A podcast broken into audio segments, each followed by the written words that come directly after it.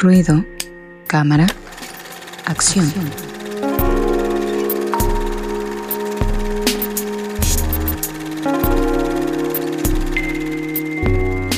Ya estamos en la cortina, digo, la cortina, en la sección de ruido, cámara, acción, aquí en Ruido de Fondo. Y hoy, amigo, nos traes unas propuestas, como siempre, interesantes. Así que adelante.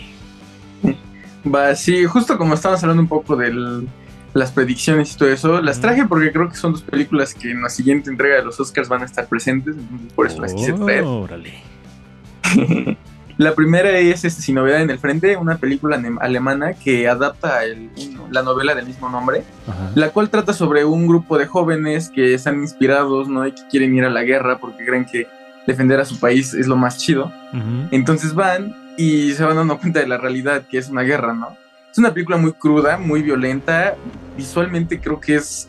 Está muy bien hecha porque aparte de que sí te crees todo esta, este conflicto bélico, es muy, muy sangrienta, ¿no? Muy grotesca a la hora de, de, de estarla viendo, ¿no? Creo que es de las películas más realistas que he visto de este tema.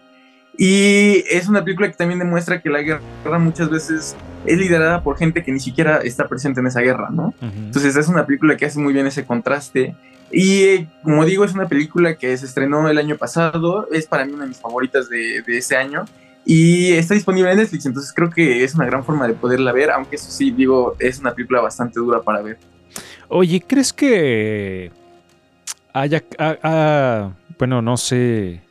Es, es lo que percibo yo, pero siento que el discurso sobre la guerra en el cine ha ido cambiando eh, mucho, ¿no? Porque, por ejemplo, supongo que en la época como de los 70s, por ahí, quizá 80s, o la década de los sete- 60 un poco también, como que era un discurso más pro guerra, ¿no? Como que se eh, tendía a, ensalzar ciertas cuestiones, como a poner a los soldados como estas máximas figuras, a lo que podría llegar cualquier joven o una cuestión así. Y ya las últimas películas que se hicieron o que se hacen de la guerra ya tratan de mostrar justo como lo decías, esa cara, ¿no? De que realmente tras de las guerras hay intereses particulares que pues no reparan en, cuántas vidas se pierden y en lo que significa, sino que más bien pues solamente los poderosos son los que salen beneficiados. Entonces siento yo, amigo Fabián, no sé tú qué opinas, que ha cambiado este discurso bélico en el cine. Siento que siempre ha habido como, hay, ha habido como directores que se han hecho películas críticas y hay otros que sí han hecho películas para glorificar la guerra, ¿no? Lo que sí es que sí- creo que como que es muy común que en todas las películas de guerra muchas veces haya mínimo una escena que como que ponga muy heroica la situación, ¿no? Por ejemplo, una película que a mí me gusta mucho que es 1917, ujú, creo que esa película tiene escenas en las que sientes que es como muy heroico lo que estás viendo, ¿no? Y creo que esa era la intención del director, porque el director dice que es- son cuentos que su papá, que su abuelo le contaba, ¿no? Entonces, siento que hay momentos en los que sí pareciera que es como algo muy heroico lo que está haciendo el, person el personaje principal, a pesar de que está en medio de una guerra, ¿no? Y esta película no, realmente esta película no hay ninguna escena en la que puedas decir que hay algo heroico, ¿no? Inclusive hay momentos en los que los personajes se quieren ir de ahí, ¿no? Porque no toleran lo que están viendo o lo que están viviendo. Sí, lo poco que nos deja ver el tráiler Resendis, sí es una cuestión como muy, muy cruenta, ¿no? De, de que realmente, y, e insisto, ¿no? Esos discursos como de que en el campo de batalla todo es muy heroico, ¿no? Como decía Fabián, pero no es así, ¿no? Realmente es horrible lo que se vive en, esos, en esas situaciones Resendis. Sí, la, eh, lo, lo que yo tenía duda y también les quiero preguntar, eh, aprovechando también a Fabián, que eh, si no creen que también es un recurso ya muy, muy utilizado este de la guerra y que qué es lo que pasa que a pesar de eso sigue llamando la atención.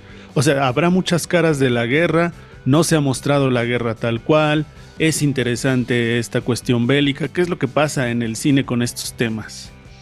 Pues yo creo, adelantándome un poco a lo que nos vaya a responder Fabián de la cuestión cinematográfica, pues es un tema que siempre va a permear en el cine, ¿no? Porque es un, pues es un fenómeno humano, a fin de cuentas, y siempre, siempre ha habido guerras, desde que existe el ser humano existen las guerras, y siempre, y, y son eh, movimientos que tienen muchas caras, ¿no? Que de- de- puede haber que eh, resaltes lo heroico, puede ser que resaltes la, la parte económica, social, política, familiar. O sea, son eventos que tienen muchas aristas para tratar y son temas inagotables, creo yo, en el cine, Fabián. Sí, es un tema que, como ha habido tantas guerras, también como que hay muchísimas películas, ¿no? Hay de Vietnam, hay de Corea, hay de la segunda, de la primera, ¿no? Entonces, como que también eso o sea, pues hay una sobreexplotación del tema, ¿no? Y también siento que somos muy morbosos, ¿no? Como que nos gusta saber qué, qué es lo que pasó, porque no lo vivimos nosotros, ¿no? La primera, la segunda guerra mundial ya no nos tocó. Entonces, como que, no sé, como que siento que es esa curiosidad por saber qué fue lo que ocurrió. Sí, apela uno al, al, morbo del ser humano, ¿no? De decir cómo habrán sido estas situaciones en las que se, se vivió esto. Pero siento yo que, los discursos van cambiando en el cine en el sentido de mostrarle a la gente que la guerra no es como nos la han pintado o como se pintó durante muchos años, ¿no? No es una cuestión heroica y así, sino que... Pues, y lo vemos con las guerras actuales, ¿no? Como lo que pasa en Rusia y Ucrania, que dices, a fin de cuentas los que pagan los platos rotos son los ciudadanos, ¿no? ¿Y ellos qué? ellos no tienen nada que ver y todo esto por, por intereses particulares recendis. Así es, pues siempre es eh, algo, como dicen ustedes, casi casi inherente, ¿no? Al ser humano el que se esté peleando todo el tiempo, pero de alguna manera también vale la pena a lo mejor y que sirva esto para sensibilizar, ¿no? A todas las personas en el hecho de que, pues como bien lo dicen, una guerra, en este tipo de, de fotografía de la guerra, pues no es algo que, que sea agradable por ningún lado que se le quiera ver, y salvo por lo que dice Fabián, ¿no? Del morbo de, de, ver este tipo de cintas. Y ahora nos estamos yendo también por la parte de las guerras, digamos, de la milicia como la conocemos actualmente, ¿no? Pero por ejemplo, eh, las batallas que, que, hubo en el, con el ejército, con ejércitos romanos, los persas, eh, griegos, troyanos, también son guerras a fin de cuentas, eh, solamente que tienen otro es así siento que se les ha dado un, tinte más heroico, ¿no? Como que no se les da, no, no, hay una crítica como vamos a criticar las guerras médicas o a las guerras del Peloponeso, no sé, como que no, sino a las guerras un poco más actuales, ¿no? Entonces también esos son otro tipo de guerras, pero también son este, películas que tratan estos temas, pero en otras fechas históricas. Pero bueno, Vamos con la siguiente eh, propuesta, amigo, que se me hace una película bastante interesante. Creo que tiene una premisa muy, muy chida, así que adelante. Sí, a mí también me encantó esta película porque es como, no sé, no sé cómo de algo tan sencillo el director sacó una historia muy padre. Literal, la película trata sobre dos amigos que un día uno despierta, interpretado por Brendan Gleeson, este, el cual lo conocemos por Ojo Loco en Harry Potter. él, este, él un día se despierta y dice que ya no, a su mejor amigo, ya no lo considera su mejor amigo y ya no quiere hablar con él, ya no quiere saber nada de él. No, entonces este personaje interpretado por Colin Farrell, este, pues se pregunta por qué, ¿no? Quiere saber qué fue lo que pasó y simplemente le dice que ya no quiere ser su amigo, no, no lo tolera nada más. Y toda la película va de eso, ¿no? De qué es lo que pasa a partir de esto, ¿no?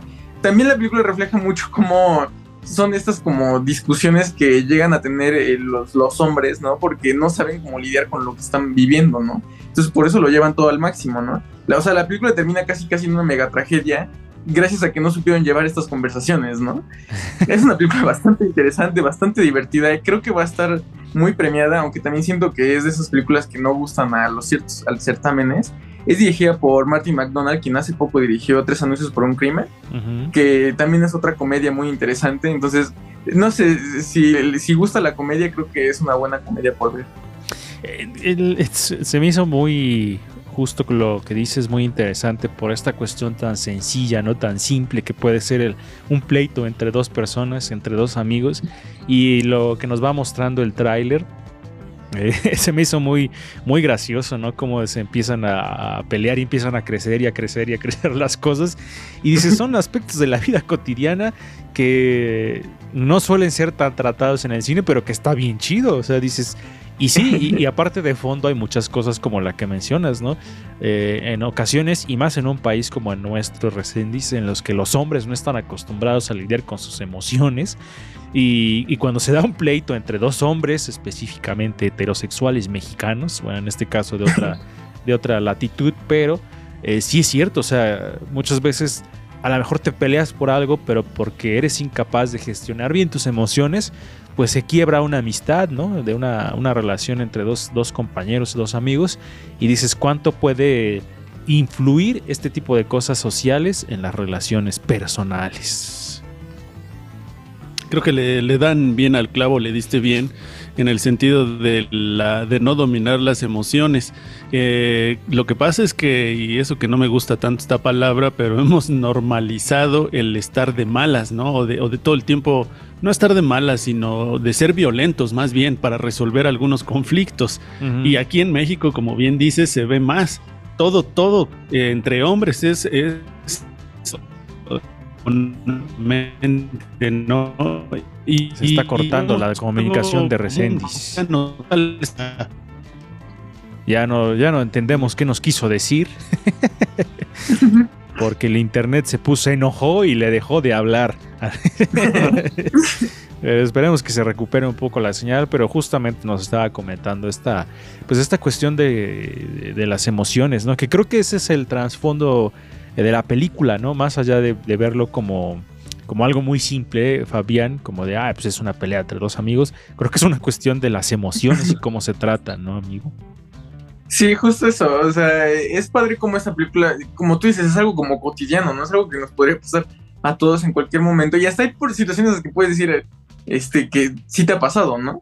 Y, pero aquí la película sí, o sea, como que es lo máximo que podría suceder si, si no sabes lidiar bien con ello, ¿no? O sea, sí lo exageran muchísimo, pero creo que es una exageración sí podría llegar a suceder. Oye, ¿en qué país se desarrolla esta película? En Irlanda, eh, a mediados del siglo XX. Ah, que también, bueno, bueno, dos cosas. Una es que justo también en esos territorios europeos es interesante también ver cómo se desarrollan las, las amistades, porque también hasta esas cuestiones son diferentes en otros países, ¿no? Entonces también es interesante cómo te puede hablar un poco sobre la cultura, las relaciones personales de, otros, de otras latitudes. Y la otra cosa un poco más banal, pero si no me equivoco, ese señor que sale, el protagonista, que no es Colin Farrell, sino el otro que no recuerdo su nombre, creo que, se, creo que lo vi por primera vez actuar en Corazón Valiente sí. ¿verdad? Es uno de los guerreros de William Wallace. sí, sí. Eh, soy bueno con las fisonomías, ¿sabes? no sé si ya se... Adelante, adelante, adelante. Ah, bueno, no, es que es un actor que le gusta mucho los papeles secundarios y normalmente le gusta salir como más de villano, antagónico y así, ¿no? Pero él en la vida real es muy chistoso y muy tierno. Fíjate, ¿no? Como, como opta por los papeles secundarios, pero termina siendo muy relevante, ¿no? O sea, como que resalta junto al protagonista porque hace un gran, gran papel. Y eso se me hace una lección para el ego de los artistas muy, muy chida. como yo no busco la notoriedad, pero pues mi trabajo habla y a veces termino brillando igual que el protagonista. No sé si a la señal de Resident ya se restauró. A ver, te escucha. no sé si ya me están escuchando. Ahí ya se escucha bien. Y comentaba esto de haber normalizado la violencia, el cómo arreglar entre los mexicanos todo, que es a través de la violencia y que en efecto es el no saber dominar nuestras emociones, porque también muchas veces, eh, y más aquí en una cultura como la mexicana, el hecho de que tengas a tus amigos te da como esa libertad de poderles hablar como quieras, ¿no? Decirles lo que quieras y además como que ya entiendes que por el hecho de ser amigos, pues todo se resuelve de esa, de esa manera. Y otra cosa, ¿no? El, el, que el cine represente hechos cotidianos, que, que, también vea la, la cotidianidad, pero vista desde un ángulo diferente, también a mí se me hace muy interesante porque eh, a veces dices, los directores se quiebran la cabeza tratando de inventar una historia, ¿no? Para entretener a la gente, cuando en nuestra cotidianidad pues vemos muchas situaciones en las que a veces pues no, no son como muy tomadas en cuenta, entonces eso se me hace también muy interesante de esta película. Pues ahí están estas dos propuestas para iniciar el año, bastante interesantes, esperemos que a ver qué tal les va en los Oscars. Y luego resulta que ya vemos que la academia como que premia otras cosas, pero bueno, esperemos que estén ahí y que les den algo porque pues eh, están bastante, bastante chidas. ¿Dónde las podemos ver, amigo? Este, eh, sin novedad en el frente está para Netflix y The Banshees of Inisherin está por estrenarse en el cine. Ah, o sea que todavía no sale. No, apenas se va a estrenar en el cine. Órale, nunca habías traído una película que eh, así como que nueva todavía ni salía. ¿eh? Cambios en el 2023. Para que la esperen. Ándale, eso está chido, ¿eh? esa dinámica también está chida. Vámonos a hacer un corte aquí en Ruido de Fondo y regresamos con la segunda mitad de nuestro programa. Hoy platicando sobre varias cosas que tienen que ver con el inicio del año, como los juguetes ahora con el pasado Día de Reyes, como los propósitos y como las este, predicciones también de qué creemos que van a pasar. Aguas, porque lo que yo digo a veces sí se hace realidad, entonces estén pendientes con lo que viene. Vamos a hacer un corte y regresamos aquí a Ruido de Fondo. Recuerden, antes de irnos, que nos pueden seguir en Ruido de Fondo MX en todas las redes sociales, Twitter, Instagram, Facebook, YouTube, Spotify. Así nos encuentran como Ruido de Fondo MX. En la transmisión en Radio WAP vamos a corte. En la transmisión de Facebook nos quedamos a leer los comentarios que van llegando ahí en el chat. Vamos y regresamos aquí a Ruido de Fondo. Estás en ruido de fondo. Hagamos ruido.